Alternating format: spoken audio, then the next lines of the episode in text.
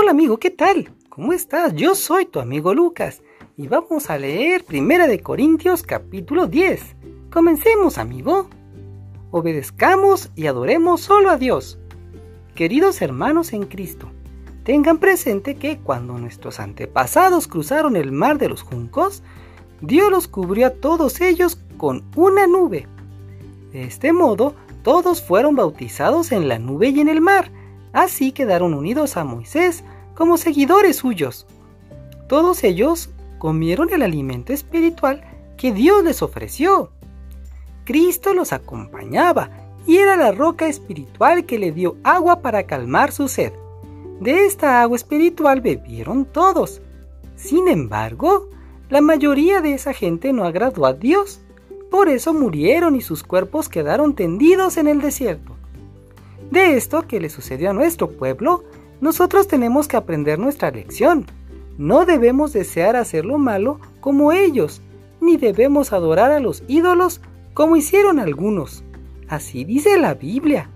La gente se sentó a comer y beber y luego se puso a bailar en honor de los ídolos. Tampoco debemos tener relaciones sexuales prohibidas, como lo hicieron algunos de ellos. Por eso, en un solo día murieron 23.000. No tratemos de ver cuánto podemos pecar sin que Cristo nos castigue. Algunos del pueblo lo hicieron y murieron mordidos por serpientes. Tampoco debemos quejarnos, como algunos de ellos lo hicieron. Por eso el ángel de la muerte los mató. Todo eso le sucedió a nuestro pueblo para darnos una lección y quedó escrito en la Biblia, para que nos sirva de enseñanza a los que vivimos en estos últimos tiempos.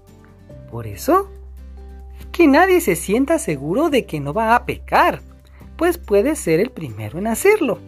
Ustedes no han pasado por ninguna tentación que otros no hayan tenido y pueden confiar en Dios, pues Él no va a permitir que sufran más tentaciones de las que pueden soportar.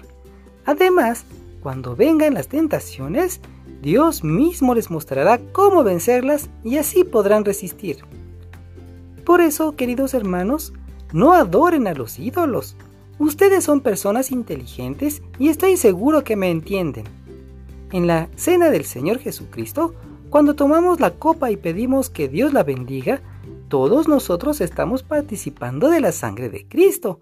Y cuando partimos el pan, también participamos todos del cuerpo de Cristo.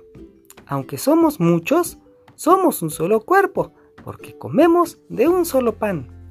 Por ejemplo, en el pueblo de Israel, los que comen la carne de los animales que se sacrifican en el altar del templo participan de ellos con Dios y con los que toman parte del sacrificio. Esto no quiere decir que yo reconozca algún valor en los ídolos que otros pueblos adoran o en los alimentos que se les ofrecen. Cuando los que no creen en Cristo ofrecen algo, se los dan a los demonios y no a Dios. Y yo no quiero que ustedes tengan nada que ver con los demonios. Ustedes no pueden beber de la copa de la cena del Señor y al mismo tiempo beber de la copa que se usa en las ceremonias donde se honra a los demonios. Tampoco pueden participar en la cena del Señor y al mismo tiempo participar con las fiestas de los demonios. ¿O es que quieren que Dios se enoje? Nosotros no somos más fuertes que Dios. Busquemos el bien de los demás. Algunos de ustedes dicen, yo soy libre de hacer lo que yo quiera. Claro que sí, pero no todo lo que uno quiere conviene, ni todo fortalece la vida cristiana. Por eso tenemos que pensar en el bien de los demás y no solo en nosotros mismos. Dios es dueño de toda la tierra y de todo lo que hay en ella. Por lo tanto, ustedes pueden comer de todo lo que se vende en la carnicería sin tener que pensar de dónde viene esa carne. Si alguien que no cree en Cristo los invita a comer y ustedes quieren ir, vayan, coman de todo lo que les sirvan y no se pongan a pensar si está bien comer o no. Pero si alguien les dice, esta carne fue ofrecida a los ídolos, entonces no la coman para evitar problemas. Tal vez tú no tengas problemas en comerla, pero otras personas sí. A mí realmente no me gusta la idea de no poder hacer algo solo porque otra persona piensa que está mal. Pues si yo le doy gracias a Dios por la comida, ¿por qué me van a criticar por comerla? Siempre que ustedes coman o beban o hagan cualquier otra cosa, háganlo para honrar a Dios. No les causen problema a los judíos ni a los que no son judíos, ni a los que son de la iglesia de Dios.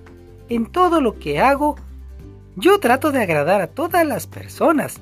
No busco ventajas para mí mismo, sino que busco el bien de los demás para que se salven. Fin del capítulo 10. Mañana nos vemos, amigo.